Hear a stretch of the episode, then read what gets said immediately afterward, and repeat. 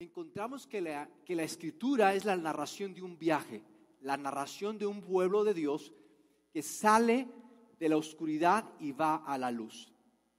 La vida es acerca de, de un cambio de lo que hemos deshecho a lo que Dios ha hecho. Y fíjense que dos viajes complicados que encontramos en la escritura. Uno de ellos, ¿alguien sabe cuál es este viaje antes de decírselos? Un viaje complicado que encontramos en la escritura. Que por poco y no llega esta persona y ahí quedamos todos. No, no es, no es el de Israel saliendo de Egipto para poseer la tierra prometida. De hecho, hemos visto en la escritura y en esta carta de Pedro que Pedro les habla a los no judíos en esta carta como peregrinos y hace referencia a los judíos que salieron de Egipto hacia la tierra prometida y hablamos hace dos semanas del Cordero Pascual, que es Cristo, de la piedra angular, que es Cristo, que nosotros somos ahora el nuevo Israel y Cristo es nuestro Cordero Pascual, que ahora Cristo es la piedra angular y, la iglesia es el templo donde está la presencia de Dios. Eh, encontramos esas referencias de viaje en la escritura, pero no es el viaje más complicado. Hay un viaje aún más complicado. ¿Alguien que recuerde? Pablo, cuando la, vida misma de Pablo eh, fue un viaje complicado, sin embargo hay un viaje aún más complicado que el de Pablo. Moisés cuando iban a... Jesús es un viaje, de hecho, yo creo que esos son los dos viajes complicados. Uno de ellos es Jesús. Porque imagínense todo lo que estaba en riesgo con Jesús. El que algo no hubiera salido de acuerdo al plan. Imagínense las consecuencias de que este viaje no hubiera concluido bien, que este viaje eh, algo hubiera pasado y que se perdiera Jesús. De hecho, Jesús se perdió un día y ya no lo encontraban, y, pero Jesús estaba más, eh, Jesús sabía dónde estaban los demás, menos los demás sabían dónde estaba Jesús. Bueno, ese es un viaje, pero no, no es, eh, toda su vida fue un viaje y por poco esto no funciona, funcionó y gracias a Dios que ahora estamos aquí, sus elegidos. Y saben, eh, yo sé que Dios me acepta, pero aún más, sé que me ama. Pero aún más, ¿saben qué? Sé todo lo que arriesgó por mí. Imagínense enviar a su propio hijo como un bebé. Imagínense cuánto arriesgó Dios. Esto pudo haber salido mal. Nosotros pudimos haber acabado con esto, pero Dios se arriesgó todo por nosotros y le funcionó. ¿Sabes por qué le funcionó? Porque ahora sus elegidos, los que hemos creído en Él, los que hemos dispuesto nuestra vida para Él, ahora estamos dispuestos a ir en este viaje que se llama vida y no importa los obstáculos y complicaciones que tengamos en este viaje, estamos dispuestos a perseverar y a vivir para Él y a terminar este viaje. Dios tomó un gran riesgo, pero valió la pena porque ahora nosotros que creemos en Él estamos dispuestos a tomar este viaje y ir al destino que Él tiene para nosotros. Ese es el viaje de Jesús, pero quiero hablarles de un viaje más, que por poco y no cuaja. El que hizo Noé. El que hizo Noé. Imagínense todo lo que estuvo en riesgo en este viaje. Y gracias a Dios que Noé terminó el viaje y que ahora yo sé que muchas personas no dan gracias de que Noé haya terminado el viaje. Muchos dicen, ojalá y Noé se hubiera ahogado con toda su familia y esto no hubiera continuado, de modo que yo esté aquí sufriendo. Aún y cuando está difícil este viaje, porque muchos, mis amigos, este, este viaje que estamos tomando puede parecer un desierto para muchos. Para muchos puede parecer un desierto, sin embargo, este viaje no es este desierto, este viaje es el destino al cual hemos sido llamados tú y yo de modo que yo tuve dos viajes muy complicados, he tenido dos viajes muy complicados. Eh, uno fue cuando era joven, bueno, hace poco, eh, más joven. Fuimos a, Chihuahua, era un, congreso el que se llevaba a cabo por esos rumbos. Y tomamos, todavía recuerdo la línea que usamos, la, que nos llevó. De modo que eh, la quiero quemar, se llama Estrella Blanca, porque qué pésimo servicio de esta Estrella Blanca. Eh, más o menos a la mitad del viaje por allá por Sinaloa, el camión en el que íbamos simplemente se descompuso. Estuvimos un día esperando para que llegaran a, a rescatarnos, literal. No llegó un camión para rescatarnos. Enviaron un camión de esos que transportan guajolotes, le llaman guajoloteros nos tuvimos que subir a ese camión guajolotero y ese camión guajolotero fue el que nos llevó hasta Ciudad Juárez, la mitad del camino. Imagínense la mitad del camino.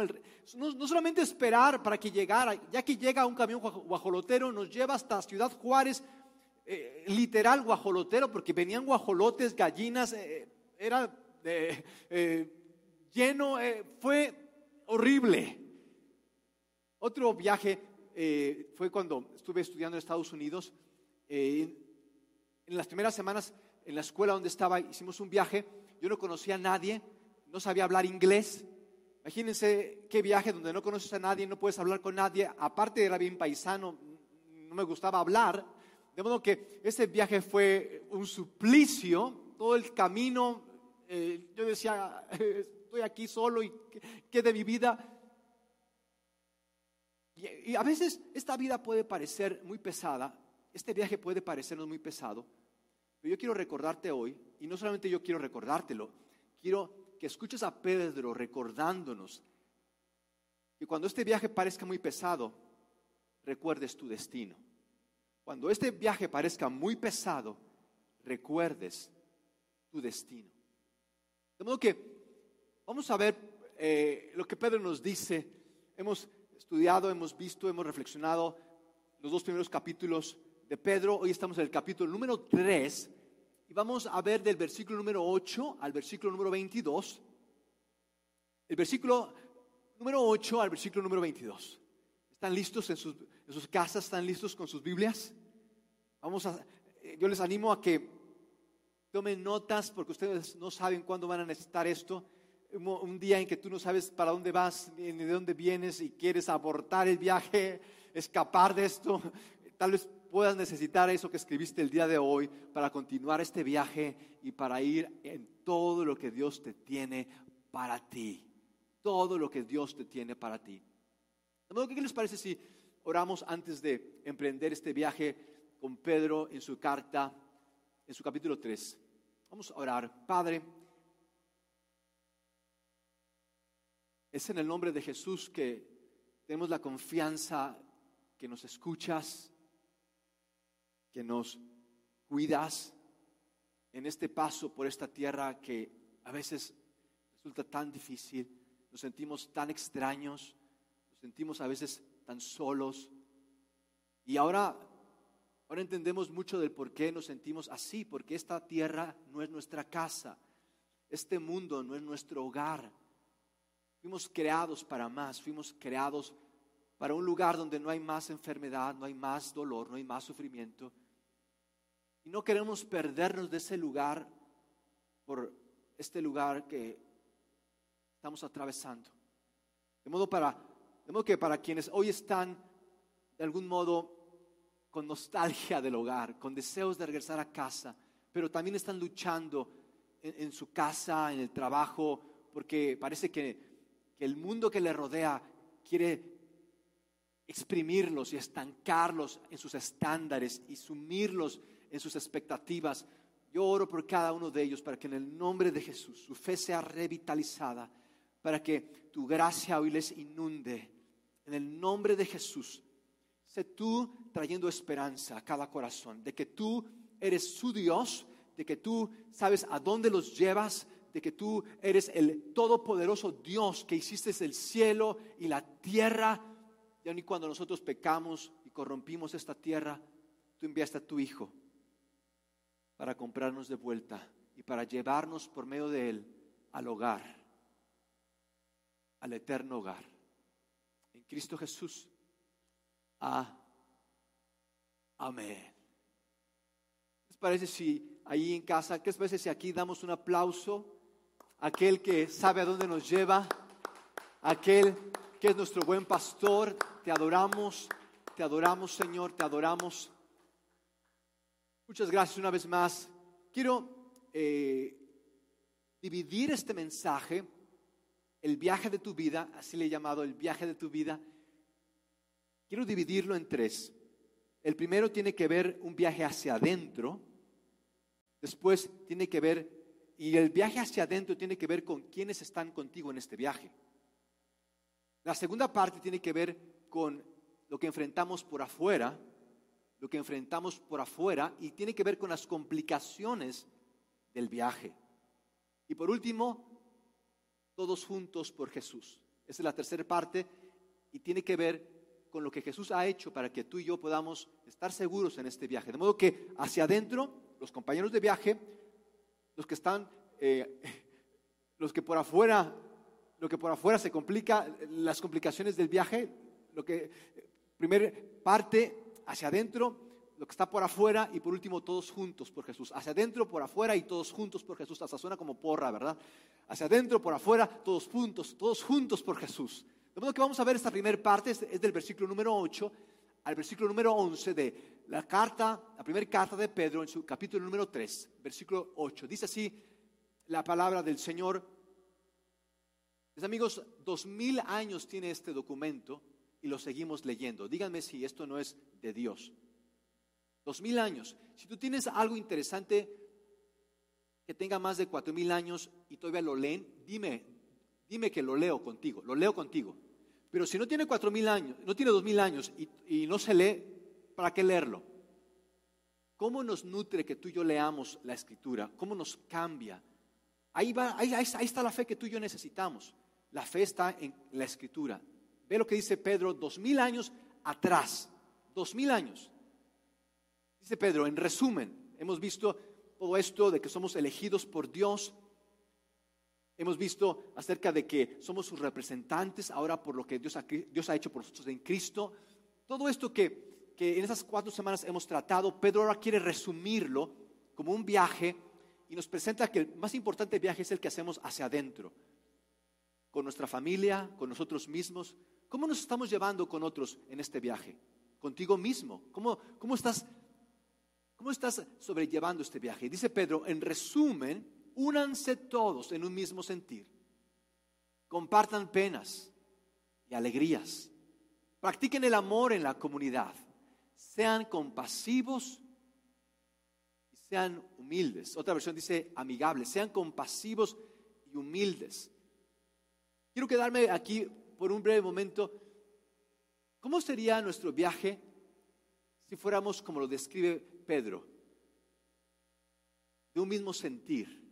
¿Cómo sería nuestra vida que no estuviéramos discutiendo tanto por si comemos sándwiches o, cereal, si no estuviéramos discutiendo tanto por detalles y nos uniéramos más por prioridades? ¿Hacia dónde vamos? ¿Cómo sería nuestra familia? ¿Cómo sería nuestro, cómo sería, eh, nuestro actuar? ¿Sabían que discutimos por demás y nos unimos por lo menos? Así somos. Y Pedro tiene que recordarnos, dice Pedro, eh, sean de un mismo sentir. En otra versión dice, con un mismo corazón. Tengan un mismo parecer. Únanse. Yo sé que tenemos muchas cosas que nos separan. Por ejemplo, en mi caso, eh, ¿cuántos casados en casa? ¿Sí o no? Hay cantidad de cosas que nos separan. tú dices, yo ya me estoy desanimando de tantas cosas. Sin embargo, si tú te enfocas solamente en una cosa que, que les une, con eso pudiera ser suficiente. Imagínate el poder que hay en la unidad.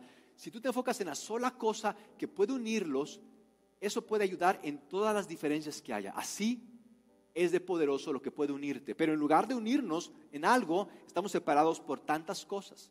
Nos dividen tantas cosas.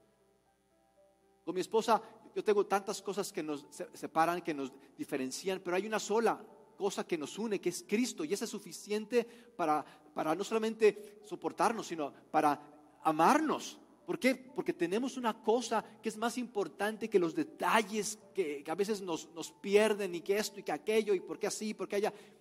Es lo que nos une, sean de un mismo parecer. ¿Y qué dice Pedro acerca de este mismo parecer? Que seamos compasivos, que seamos amigables, eso significa que tengamos un mismo parecer, misericordiosos, que nos amemos. ¿Por qué? Porque es importante primero comenzar este viaje hacia adentro? Porque si tú no amas, imagínate, ¿no les parece que con quienes no debiéramos de discutir y a quienes debiéramos de amar son con quienes más discutimos y más odiamos? Y fíjense, odiamos a quienes más deberíamos de amar y discutimos con quienes menos deberíamos de discutir. ¿Por qué? Porque estamos Así es. Nos disgustamos con personas que ni nos aman, ni les importamos, y nos descargamos con personas que amamos y les importamos. ¿Por qué hacemos eso? Porque tú y yo, este viaje, nos gusta escaparnos, nos gusta, eh, nos gusta perdernos en lugar de tomar este viaje primero hacia adentro. En lugar de, querer quedar, y, eso es fácil, querer salir un fin de semana y ya después preguntarme por qué mi vida está tan caótica. No nos gusta ir con otros en un viaje. Y yo sé que los padres dicen, mi madre me decía cuando todavía no teníamos hijos, ustedes son felices porque no tienen hijos. El matrimonio empieza cuando tienen hijos. Y nos hemos dado cuenta de que ciertamente eh, los hijos eh, son como eh, equipaje extra y además de extra tiene pies el equipaje y se pierde y, y nos estresa. Y a veces, a veces porque estamos con otros nos damos cuenta cuánto necesitamos trabajar con nosotros. Amigos, el que estemos con otros solamente evidencia cuánto necesitamos trabajar con nosotros en emprender este viaje para conocernos. ¿Cuántas veces eh, yo me frustraba con la gente y, veía sus problemas y decía, pero me frustraba ver la manera en que hacían las cosas? Después me di cuenta que, que eso nada más reflejaba mis propios problemas, mis, mis propias complicaciones y de cómo yo también me frustraba Dice, Pedro de este viaje hacia adentro en el versículo número 9. Fíjense cómo Pedro nos ayuda a poner las cosas en el orden debido. Eh, lo primero en lo primero. Primero hacia adentro, con los que te conocen. Dice Pedro, no paguen mal por mal. Por eso andan endeudados y no con Coppel ni con Electra, porque andan pagando mal por mal. Eh, no se desquiten por eso están cansados, porque andan desquitándose y viendo cómo vengarse y están perdiendo su energía. Por eso dice Pedro, no respondan con insultos cuando los insulten. Por el contrario, contesten con una bendición. Suena esto así como que romántico, pero vean lo que agrega eh, eh, Pedro. A esto los ha llamado Dios y Él les concederá su bendición. A esto nos ha llamado Dios, para esto es que han creído en Dios, para ser de bendición, para esto es que siguen a Cristo, para bendecir a otros, no para quedarse ustedes, no, pues yo quiero bendición, y, dónde está la bendición? Y estoy buscando mi bendición, ¿dónde están mis bendiciones? Dice Pedro, no, y a veces pasa, ¿no? Que queremos que Dios los bendiga y, y decimos, Dios te bendiga, no, se trata de tú bendecirlos, se trata de tú hacer una bendición para ellos. Pero yo quiero preguntarte, ¿estás haciendo tú una bendición para las personas que te conocen? O, decimos, es que tú no sabes quién es y tú, no entiendes lo que me está pasando. Para eso no nos llamó Cristo. Cristo nos llamó para hacer una bendición. Y fíjense esto, cuando nosotros somos una bendición para alguien más, Dios nos bendice. A veces vamos por la vida queriendo que Dios nos bendiga o buscando la bendición. Es que busco, dice aquí este pasaje que cuando tú y yo bendecimos a otros, cuando tú y yo bendecimos a otros, Dios no nos ha llamado bendiciones sinónimo de soluciones. Dios nos ha llamado a ser personas con soluciones, no a complicar más esto, no hacerlo más difícil. Y Dios nos ha llamado a ser personas con soluciones, bendiciones.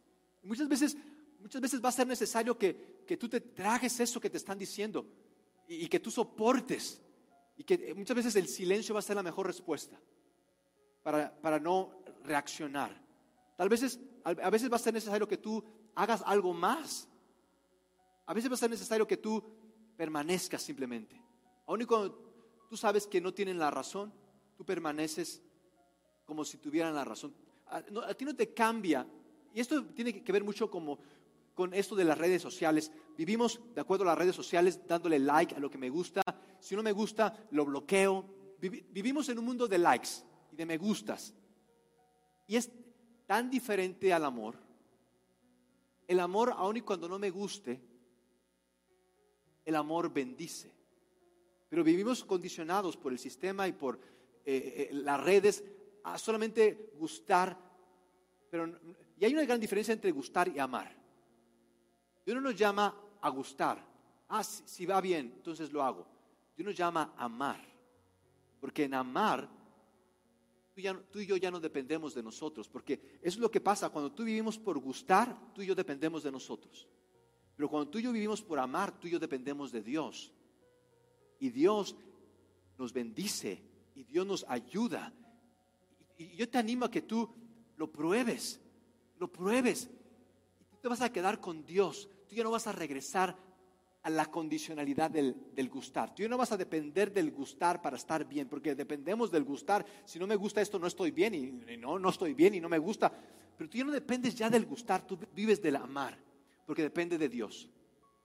Ya no, hay, ya no hay ese desgaste de que esto no me gusta y por qué esto. Tú dependes de Dios y como dependes de Dios, Dios te da amor. Muchas veces no nos va a gustar amar a nuestros enemigos. De hecho, nada más un psicópata le va a gustar eso de amar a nuestros enemigos. Eh, pero fíjate lo que dice Dios. No estoy diciendo que te guste amar. Te estoy, estoy pidiendo que ames. No nos va a gustar, más bien, no nos va a gustar amar. No nos va a gustar lo que nos hacen nuestros enemigos. Pero por amor, tú y yo lo hacemos. Por amor, no por gustar. Qué gran diferencia. El, gustar es emocional. El amar viene de Dios. Y el amar es lo, que nos permite ser de bendición. A esto los ha llamado Dios para que Él les concederá su bendición. El versículo número 9, el versículo 10, dice Pedro, pues ¿Quién quiere, vean esto del amar, vean sus efectos? Quien quiere amar la vida y disfrutar días buenos, no permita que su lengua haga daño ni que su boca diga mentiras. Ni herir ni mentir. Es una manera para... Y, vean esto, la Biblia habla que van a venir días buenos. Hay pastores que están tan desanimados que quieren predicar ahorita el Apocalipsis, pero dice, la, dice aquí la Biblia que van a venir días buenos. Debemos de tener esta expectativa, van a venir días buenos. Es la promesa de Dios. Aun y cuando esto parece que nunca va a acabar, van a venir días buenos. Estamos en una escala, en una parada del camino. Este no es el final. Aún vienen días buenos. Aún Dios está por hacer algo en nosotros y a través de nosotros. Pero ¿qué nos pide el Señor? Ni herir ni mentir. Parece que son dos cosas iguales, ¿verdad? Herir, mentir. A veces no mentimos, pero herimos. A veces herimos y mentimos. ¿Cómo, cómo, respondemos? ¿Respondemos de manera hiriente, queriendo lastimar? Esos días buenos los, los estamos cortando de nuestro futuro. No es que Dios quiera que la pasemos mal, no es que porque pecaste mucho cuando fuiste joven, no, hoy, hoy tú y yo estamos decidiendo ¿Cómo va a ser nuestro viaje? Nuestro viaje va a ser, porque mis amigos, hay solo dos destinos en este viaje, solo dos destinos, cielo o infierno. Y tú y yo estamos caminando ya sea más al cielo, más al infierno. No es así como que de repente, ay, ya llegué aquí. No es así como que, ay, caí en una nube y me hicieron un ángel. Eso no sucede. Tú y yo estamos caminando a un destino. Estamos yendo a un destino. ¿Qué destino estás tomando? Dice Pedro, este destino que Dios les tiene. Por eso cuando tú sientas muy pesado el viaje, recuerda tu destino. Es un destino glorioso, es un destino de días buenos, es un destino donde tú vas a amar vivir. Tú no vas a querer morir, tú vas a amar vivir. Y no solo, imagínense, si eso puede ser bueno en un futuro, imagínate el destino final que es la eternidad gloriosa con Dios. Porque finalmente, ¿qué es el cielo? El cielo es estar con Dios. Más allá de la comida y de la diversión que va a haber. Y dice, dice Pedro en el versículo 10, eh, el versículo, eh, eh, gracias, siempre, vean esto, siempre apartarse de lo que está mal y cultivarse en lo que está bien buscando, vean esto, vigorosamente la paz en cada relación y haciéndolo su premio. Una pregunta, ¿cómo se siente estar mal? ¿Cómo se siente hacer el mal? ¿Cómo se siente hacer el mal? ¿Cómo se siente? ¿Cómo se siente hacer el mal o sentirse mal? ¿Cómo se siente? Cargado, ok. Culpable. ¿Cómo se siente? Pueden anotarlo ahí en, el, en los comentarios. ¿Cómo se siente hacer el mal? ¿Avergonzado? ¿Humillado? ¿Alejado? A decir, no, el sentirte avergonzado, el sentirte humillado, es cuando te descubren estás haciendo el mal. Pero cuando tú estás haciendo el mal se siente bien. Es por eso que lo seguimos haciendo. No se siente mal hacer el mal. Nos encanta hacer el mal. Si no fuera así, nadie, eh, no lo haríamos, pero lo hacemos. Nos gusta hacer el mal, se siente bien, se siente padre. Pensamos que esto es lo mejor, que nunca, esto, esto siempre va a ser así. ¿Sabes qué es, qué es el mal? El mal es alejarnos de Dios. El bien es acercarnos a Dios. Porque a veces pensamos en el bien como, bueno, voy a portarme bien. ¿Qué es portarme bien? Bueno, ya voy a obedecer a mi mamá.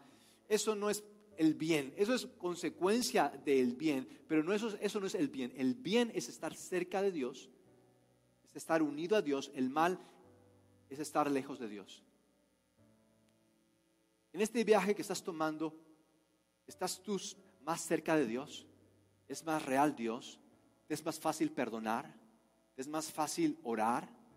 Entonces estás tú en un camino, estás tú en un destino, estás en un buen camino. Pero si, si tú, eh, en lugar de todo lo que está diciéndonos Pedro, estás peleándote ya en internet y, o estás viendo con quién te desquitas y vengarte, Puede que en este momento sepa bien,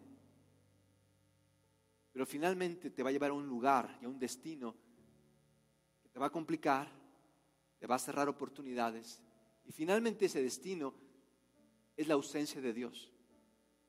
Todo lo bueno que podamos tener en esta vida es por Dios. Si tienes hoy todavía algo bueno, algo bueno hay es por Dios. La soledad que a veces experimentamos, el odio, toda la vergüenza, todo ese coraje que a veces sentimos, es ausencia de Dios. Es, propio del vacío que tenemos. De modo que, imagínense el, el día en que ni siquiera las bendiciones estén en nuestras vidas, qué trágico va a ser eso. Es por eso que yo te animo a que tomemos el viaje hacia adentro, a romper con esta inercia de reaccionar. Porque Dios no nos llamó a reaccionar, Dios nos llamó a recibir bendición. Y sé que tu pasado, sé que alguien tal vez te abandonó en este viaje y estás solo en este viaje. Tal vez tú digas, es que eh, alguien me puso aquí y yo no entiendo qué hago aquí. Sin embargo, yo quiero que tú escuches hoy que en este viaje, aun cuando esto parezca tan difícil y complicado y tú no sepas qué hacer en este viaje, yo quiero decirte que Dios es el autor de este viaje y Él quiere llevarte a su destino. Cuando te, resulte pesado este viaje, recuerda, el destino es Dios. Dios te llama a su destino. De modo que esta es la segunda parte que tiene que ver con lo de afuera, con eh, las complicaciones del camino. Dice el versículo número 12, porque los ojos del Señor están sobre los justos y sus oídos atentos a las oraciones. ve esto, es que Dios no me oye es que Dios no me escucha. Eh, esto es increíble, pero ¿no les ha pasado ahorita con el COVID que nadie escucha? Todos se justifican que por el COVID. Tú hablas a, no sé, al gobierno, oye, quiero hacer un trámite y no estamos disponibles por el COVID. Y, tienes problemas con el banco y tú hablas al banco, te tienen ahí dos horas, dos horas para decirte, disculpe, eh, tenemos, tenemos sobre demanda por el COVID. Todo es culpa del COVID. La gente ya no escucha, ya no, que no quiere hacer nada porque, porque el COVID. Sin embargo, Dios sí te escucha. Dios está por ti. Cuando tú te sientas que no te escucha, que te ha dejado, yo quiero que recuerdes, te has ido por otro camino. Tomaste, tomaste terracería porque Dios en su camino, Él te escucha, Él te cuida, Él va contigo. Aquí lo dice, los justos, los justos. Dios escucha, los ojos de Dios están sobre los justos. Él cuida los ojos, sus oídos, están atentos a sus oraciones. Pero Él está en contra de los que hacen el mal. Eh, y a veces pensamos, ¿por qué, ¿por qué va a pasarme esto? Tú y yo estamos caminando ya sea a más del cielo o más del infierno. Cada paso que damos nos está acercando al cielo o nos está acercando al infierno. Mis amigos, no es así como que Dios me mandó al infierno o, o llegué al cielo. Eso no sucede. Cada día, tú, cada día tú y yo damos un paso más al cielo o al infierno. Y hoy es mi ruego, mi ruego, porque tomes el camino al cielo, porque rechaces el camino al infierno. Diga, ya no quiero vivir más en esta complicación. Y dice Pedro, acerca eh, versículo 13, ¿quién vean esto, ¿quién podrá hacerles daño si ustedes siguen el bien? ¿Quién podrá hacerles daño si ustedes siguen el bien? ¿De qué miedo, de qué miedo me hablas? Dichosos ustedes si sufren por causa de la justicia. ¿Saben cómo le llamaban a Noé? El predicador de la justicia. El predicador de la justicia. Así que no tengan miedo ni se asuste. Hay, hay, dos, hay dos maneras de sufrir. Tú y yo vamos a sufrir estamos sufriendo.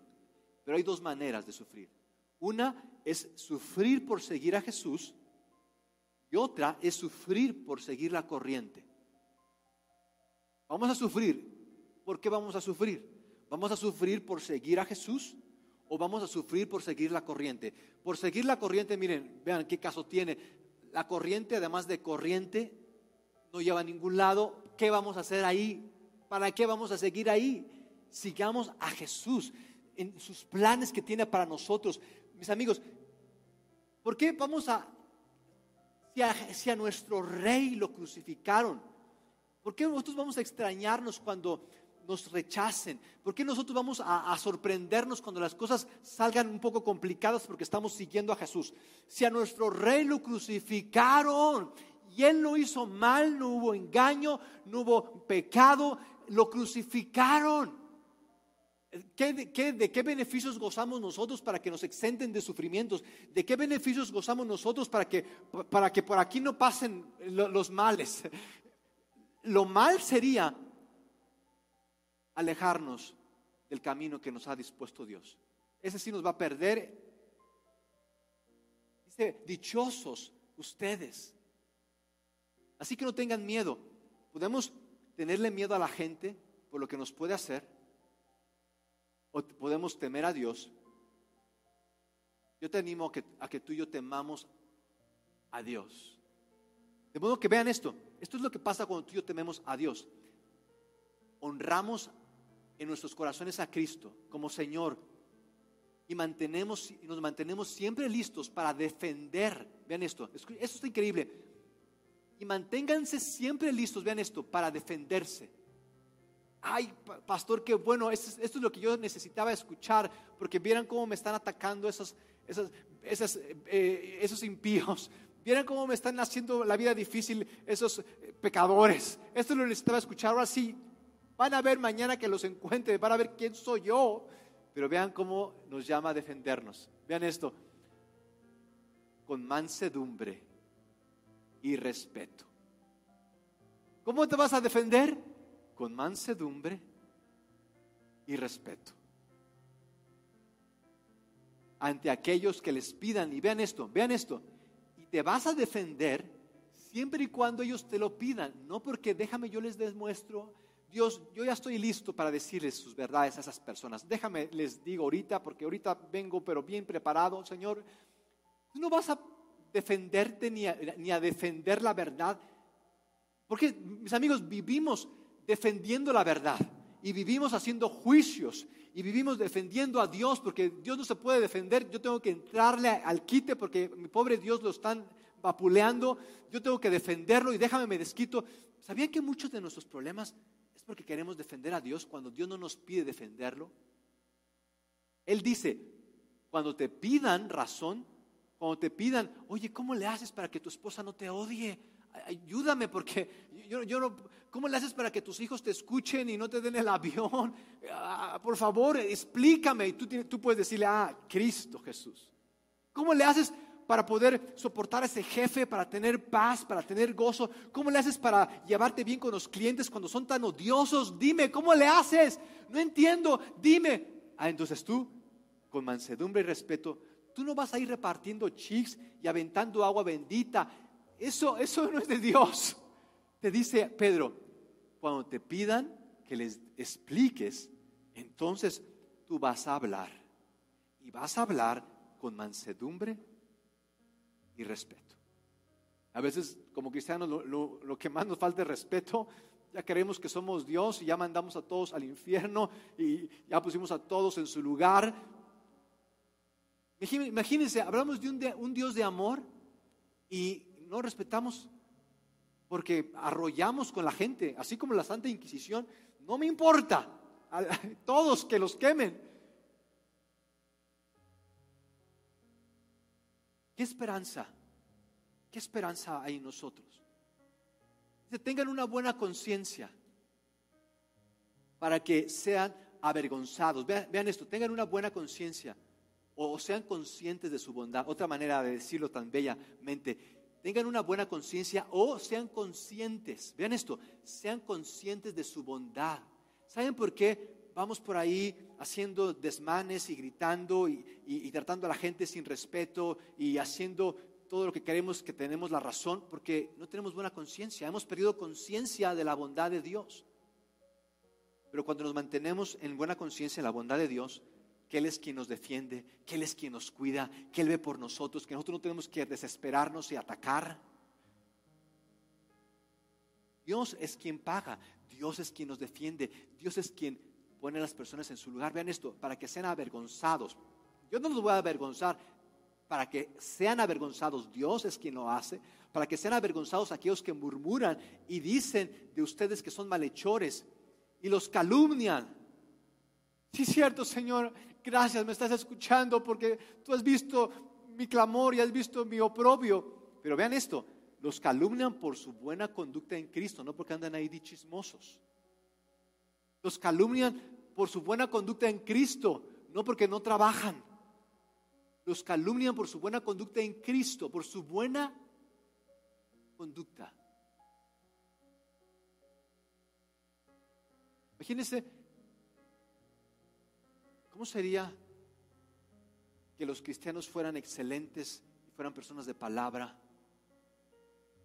A veces con quienes menos quieres tratar, eso, esa persona es cristiana, ay, no me la recomiendes. Por su buena conducta en Cristo.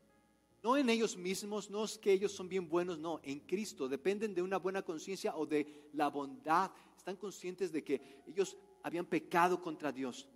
Están conscientes de que ellos son el problema, pero que Dios fue la solución en sus vidas, de que ellos no podían dejar de pecar, pero que Dios en Cristo perdonó ese pecado, de modo que ahora el pecado ya no es sobre ellos, sino Cristo sobre ellos.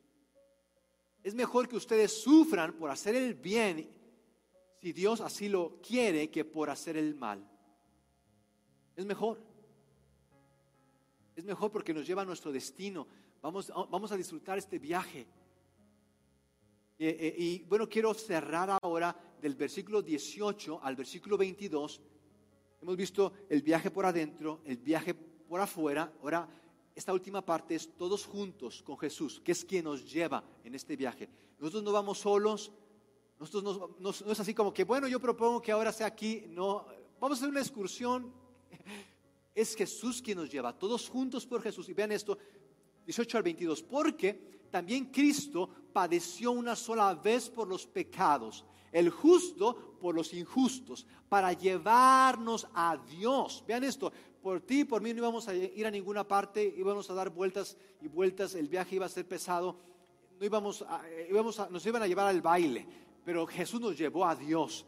En el cuerpo, Jesús sufrió la muerte, pero en el espíritu fue vivificado. Es por eso que les digo que lo que necesitamos no es la liberación del cuerpo, es la liberación del espíritu. Ese cuerpo lo que sí está causando estos problemas. Necesitamos la liberación del espíritu. Eran los espíritus de los que desobedecieron a Dios en los tiempos de... Este es el viaje más complicado que he visto, pero que Noé lo concluyó. En los tiempos de Noé, Dios esperó con paciencia a que se arrepintieran mientras Noé construía la barca, pero no lo hicieron. ¿Saben cuántos años estuvo predicando Noé? Esa es una historia increíble. Yo te animo no solamente a que veas la película con Rosalind Crowe, sino que la leas en Génesis 6 y Génesis 7 y Génesis 8. Eh, dice, dice la escritura de que Dios nos había creado perfectos, que todo era perfecto, pero que el hombre pecó, el hombre quiso tomar otro, otro viaje siguiendo a Satanás, a ver, Satanás, llévame, ¿a dónde dices que me vas a llevar? Al oscurito, ah, sí, ahí quiero ir. Bueno, pues eh, lo engañó, lo enganchó y, y seguimos creyéndole. Se perdió la humanidad, se perdió tanto la humanidad que en el capítulo 6 de Génesis dice, a Dios le dolió haber creado la humanidad. Dios estaba decepcionado de la humanidad, no puede ser con estos. Pero dice la escritura que en su corazón solamente estaba el mal. Lo único que pensaban era el mal, cómo me desquito, cómo me vengo, ahora cómo le hago, ahorita van a ver cómo soy. Dice así la escritura, lo único que pensaban era lo malo. Lo único que pensaban. Y Dios dice, me duele haber creado la humanidad, nada más piensan en lo malo, nada más piensan en hacer el mal. Pero dice la escritura que en todo ese mundo, imagínense, 1600 años después de haber creado a Adán y a Eva, están en este punto, ya eran bastantes, no sé cuántos millones, pero yo creo que ya eran bastantes. 1600 años después, Dios dice, me duele haber creado a la humanidad, pero de esas miles, no sé, millones de gentes, dice la escritura que Dios encontró a un ser humano llamado Noé, y dice la escritura, y encontró Noé favor de Dios. Una palabra, la, la palabra hebrea de favor se traduce como gracia. Dios halló gracia delante, Noé halló gracia delante de Dios. Halló gracia. ¿Saben por qué halló gracia? Porque Noé tomó un viaje interno, enfrentó a los que estaban por afuera, estaba dispuesto a ir con Jesús a donde fuera. Noé había tomado un viaje, el viaje interno, se enfrentó a lo externo. Imagínense, 120 años. Porque eh, Dios le dice a Noé, quiero que me construyas un arca porque va a llover, todo lo voy a inundar. En ese tiempo no llovía. Los arqueólogos, eh, los eruditos hablan de que el vapor subía de la tierra y con eso se regaba la tierra. No, no había llovido hasta ese momento. Imagínense la fe que le requirió a Noé creer eso. Nunca había visto llover y que Dios le dijera, pues este mundo se va a destruir por lluvia. ¿Lluvia? Pero si, ¿qué es eso? Pues como que te cae agua, como cuando te bañas. Pero es que nunca me he bañado, me baño con jícara. Bueno, es como eh, cuando te avientas agua, así más o menos, que cae de arriba para abajo, eso es lluvia. Así se va a acabar. ¿Cómo que se va a acabar el mundo con la lluvia? Sí, todo va a desaparecer con la lluvia. Imagínense la fe de Noé. No había Biblia, pero Noé tomó el viaje y le creyó a Dios. Y, y, trabajó en lo interno y enfrentó el externo, porque nadie le creyó a Noé. Todos se burlaban de Noé, eres un loco, que andas ahí construyendo? Pero Noé su equipo con su familia. Los únicos que le ayudaron fueron sus hijos, su familia. De ahí nadie le ayudó, por eso yo creo que se tardó tanto. No, no tenía ayuda de nadie más que de ellos. Por eso yo te digo que tomes el viaje interno para descubrir quién eres, para hacer equipo. Y dice la escritura que 120 años tardó en construir el arca y 120 años Noé estuvo predicando la justicia. Acérquense a Dios, aléjense del mal. Acérquense a Dios, arrepiéntense de, de sus pecados. ¿Saben cuántas personas se salvaron?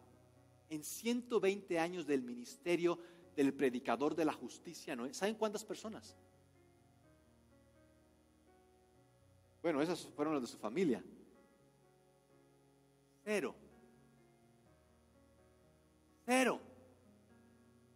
Imagínate esperar 120 años para que Dios haga algo y tú mientras predicar día y noche y nadie venga a la iglesia, nadie lea la Biblia contigo, nadie postee en Facebook que un versículo bíblico, nadie crea este mensaje. Imagínate, imagínate, considera por un momento, porque tal vez ahorita tú estés diciendo, es que estoy sufriendo porque mi novia me dijo, me tardó media hora en contestarme el WhatsApp. Y tú estás tal vez sufriendo ahí de que, de, que los clientes llevan un mes y no pagan. Ay Dios, siento que el juicio es el juicio final. 120 años. 120 años. Ningún convertido. Nadie que fuera a la iglesia. Nadie. Y Noé terminó el viaje. De hecho, dice la escritura, solo unos pocos subieron a la barca y se salvaron del diluvio, pues el agua misma llevó a esos ocho, a la familia de Noé, a un lugar seguro. Cuando llegó el momento, el arca se cerró, ya nadie más pudo entrar, y esa misma agua que sepultó al mundo levantó a Noé y lo puso en un lugar seguro. Yo quiero preguntarte, si hoy viniera Jesús, si hoy viniera Jesús, yo quiero preguntar, considera esto, si hoy viniera Jesús, ¿estarías dentro o estarías fuera del arca?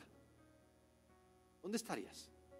Si hoy viniera Jesús, porque esa gente, cuando les cayó el diluvio, no creas que ellos decían, ah, va a llover ahorita, ahorita me preparo, voy a ver por mi paraguas, qué voy a poner para esto de las lluvias.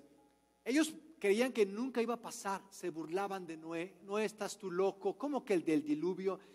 Que Dios va a enviar un diluvio, pero si Dios ni existe, Noé, ¿qué estás creyendo? ¿Qué estás gastando tu tiempo? Mira, Noé, 120 años gastando tu dinero, gastando tu tiempo, gastando tus fuerzas en un arca. ¿Para qué te va a servir esa arca, Noé? Estás loco, estás perdiendo tu tiempo ahí leyendo la Biblia, yendo a la iglesia, amando a tus hermanos, llevando una vida justa, adorando a Dios. Estás perdiendo el tiempo, eres un tonto, perdonando a tu familia, perdonando a tus vecinos dando un buen ejemplo, aun y cuando te rechazan, te ignoran, aun y cuando hablan mal de ti, tú dando un buen ejemplo, teniendo una buena conducta, no abandonando, no yéndote, no hablando mal de ellos, guardando silencio, muchas veces soportando la crítica, soportando los golpes. Tú estás ahí, ¿qué estás haciendo? Eres un inútil, tonto. Se cerró la puerta. Vino el diluvio. Y solo ocho por eso, mis amigos, no se preocupen de que, ay, que no veo que muchos se salvan. Tú preocúpate por tu viaje. ¿Estás tú en el viaje? ¿Estás tú hacia el destino que Cristo te tiene? ¿Estás caminando más en fe, más en amor, más en esperanza? ¿Es más cercano el cielo para ti? Mis amigos, si para ti no es más cercano el cielo cada día, es que tal, tal vez tú no estés camino al cielo, mi amigo si el cielo no te es más cercano, si tú no deseas más el cielo más ayer que ahora, lo más probable es que tú estés en otro camino, estés en otro viaje. Si hoy te resulta el viaje pesado, recuerda tu destino. Solamente Dios va a salvarte, va a salvar tu familia, va a salvarte para su gloria, para su eterno reino. Dice, todo esto es símbolo, vean esto, todo esto es símbolo esto del diluvio pasó, pero para nosotros ahora es una enseñanza, es una lección del bautismo, el cual no consiste en lavar las impurezas del cuerpo, no es del cuerpo y hablamos, sino en el compromiso ante Dios de tener una buena conciencia. De eso nos salva Cristo, de ya no vivir por nuestras inconsciencias, sino vivir por su buena voluntad, por su bondadosa, tener conciencia de su bondad, que ahora nos salva por la resurrección de Jesucristo. Jesucristo es quien nos salva, Jesucristo es quien nos cambia, Jesucristo es quien nos rescata, Jesucristo es quien nos abre los ojos, Jesucristo es quien nos pasa de la oscuridad a la luz, Jesucristo es quien nos guía, Jesucristo es quien está en este viaje, Jesucristo, pastor, ¿por qué no hablamos de economía mejor y de dinero y cómo hacer ricos? Hay que hablar de Jesucristo, porque tanto ricos como pobres necesitan a Jesucristo. Si Jesucristo ni ricos ni pobres van a hacerla, ¿por qué no hablamos de política, pastor? Hablemos del aborto. Tanto los de la derecha, los morenistas, los, los, los de PRI, los del PAN, necesitan a Jesús. Sin Jesús, ya sea que estés en el PAN o en el PRI o en el Morena, sin Jesús estamos en un viaje que nos está llevando al, al voladero. Jesucristo.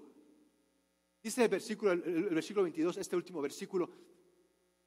Ahora Cristo ha ido al cielo. Él está sentado en el lugar de honor al lado de Dios. Todos los ángeles. Esto está increíble, mis amigos. ¿Saben cuántos ángeles son? ¿Saben cuántos? ¿Ustedes saben cuántos, cuántos son? A veces pensamos en ángeles y yo no más recuerdo a, Gabriel y a Miguel, no, me acuerdo de más. El moroni no lo inventaron los mormones, ese no existe. Gabriel y Miguel son los únicos que recuerdo, mis amigos, y con dos ángeles Dios ha hecho esta historia. Imagínate, la escritura dice que son millones de millones de ángeles. Tú y yo con dos ya nos, quedamos ahí, ya, ya, con dos.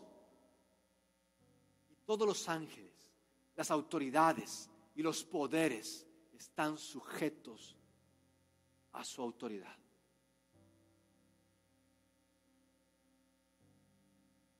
¿Sabes cuál es el arca que salvó a Noé? El arca se llama Jesús. No se llama buenas obras, porque sabes, a veces pensamos, es que voy a ser una buena persona. ¿Sabes dónde está a veces más el mal? A veces donde está más el mal es en la religión. A veces hablamos de los reptilianos, es que es un complot. ¿Sabes? La religión hace más daño que los reptilianos. Y tú tal vez piensas que estás con Dios y que vas al cielo, pero estás en una religión pensando que puedes cambiar y que, y que tú vas a mejorar. Todo eso es propio de una religión. Si Cristo todavía no es el arca en el cual tú te refugias, si Jesús todavía no es, el arca en donde tú encuentras salvación, si Jesús si tú aún no corres al arca a Jesús para que Él te salve de, del pecado, si tú aún no corres a Jesús para que Él te proteja de, de, la venganza, del odio, del resentimiento, por más buenos que tú y yo seamos, estamos perdidos. Estamos perdidos y sin salvación. Por más que tú le hayas a la tecnología y le hayas a la ciencia, la ciencia y la tecnología no van a salvarnos. Lo único que puede salvarnos, ¿por qué? Porque el problema no es de la ciencia y de la tecnología, el problema es del corazón humano y para el corazón humano no hay solución. Nada puede cambiar el corazón humano, el corazón humano está corrupto está corrompido. Y eso es lo que predicaba Noé, arrepiéntanse. Y eso es lo que predicó Jesús cuando él vino. Cuando Jesús vino, fue lo mismo que él dijo, el problema somos nosotros, es que nos hemos corrompido, es que nos hemos extraviado, es que no estamos yendo con Dios, nos estamos perdiendo.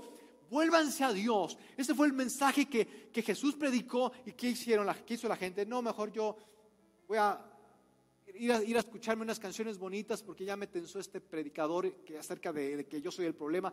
Mis amigos, este mensaje va a ofender, pero que no seamos tú y yo los que ofendamos, sino que sea el mensaje.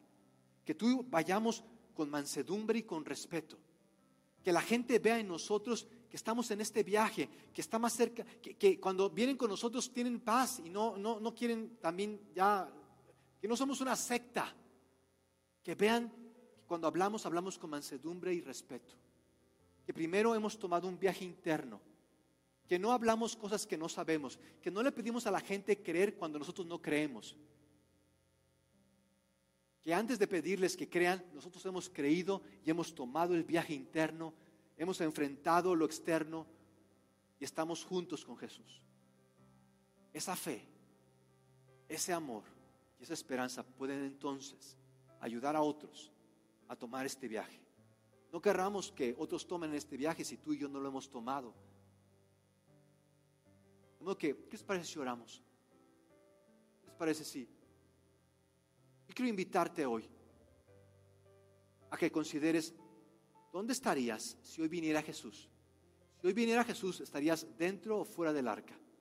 Quiero que consideres a dónde te están llevando tus pasos, en qué viaje estás. ¿Estás en el viaje en donde Cristo es el capitán?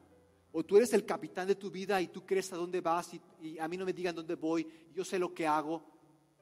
Cada paso que tú das, ya sea te acerca al cielo o te está acercando al infierno, te está acercando a Dios o te, te está alejando de Dios.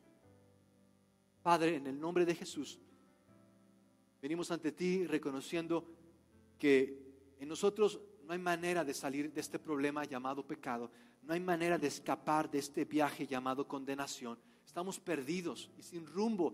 Y lo peor es que creemos que estamos bien. Lo peor es que pensamos que vamos hacia la felicidad. Solo tú puedes despertarnos de este engaño y de este sueño. Hoy quiero comenzar este viaje. Y quiero comenzar este viaje primero conmigo mismo, enfrentando mi religión, enfrentando mi engaño, enfrentando mis ilusiones. Porque quiero, aun y cuando vengan complicaciones, quiero seguirte a ti Jesús. Quiero amarte a ti Jesús. Quiero servirte a ti Jesús. Y quiero que Jesús tú seas todo lo que quiero en la vida. Que tú Jesús definas quién soy y no sean mis distracciones. Que quién soy no sea definido por mis distracciones, sino sea definido por el destino que tú me tienes. Que el destino que tú me tienes sea lo que me defina cada día el destino que tú me tienes sea lo que me defina cada día y no las distracciones que he tenido, las distracciones que tengo en algún momento, sino el destino que tú me tienes. Quiero recordarme que por más complicado y por más difícil que sea este viaje, quiero recordarme que tengo un destino grandioso, que tengo un destino glorioso, que tengo un destino en ti, Cristo.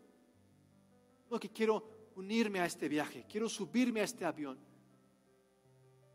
Y ser de aquellos que se salvan por la fe en el Hijo de Dios, Cristo Jesús. Amén. Amén. Amén. ¿Qué les parece si ahí en tu lugar, en tu casa, donde estés aquí, qué les parece si nos ponemos de pie? ¿Qué les parece si damos gracias a Dios? ¿Qué les parece si damos un aplauso a aquel que nos salvó, aquel que es nuestra arca? Señor, te alabamos, te adoramos. Gracias, gracias, gracias, Señor. Gracias por arriesgarte así por nosotros. Señor, qué increíble que te arriesgaste así por nosotros. Señor, queremos esta semana vivir para ti. Eh, muchas gracias a todos por estar aquí. Gracias por ser parte de este viaje. Si tú, no eres parte de este viaje, eh, te animamos a que nos sigas acompañando a que nos conozcas, a que pruebes. Eh, a quienes ya son parte de este viaje, qué bueno verles, eh, qué bueno que tenemos un destino, qué bueno que esto no, esto no es nuestro, esto es de Dios. Gracias por ser parte de este viaje, a todos los que sirven, dan, son parte. Gracias, eh, gracias, estamos juntos en esto. les invitamos el próximo, el próximo miércoles, en lugar del grupo virtual, vamos a tener un tema para cómo, cómo eh, convivir con los hijos, es para padres e hijos, cómo tener mejores relaciones con los hijos. Miércoles próximo, eh, eh, accesa con nosotros, va a ser un tiempo increíble. Muchas gracias por estar aquí. excelente semana. Buena tarde.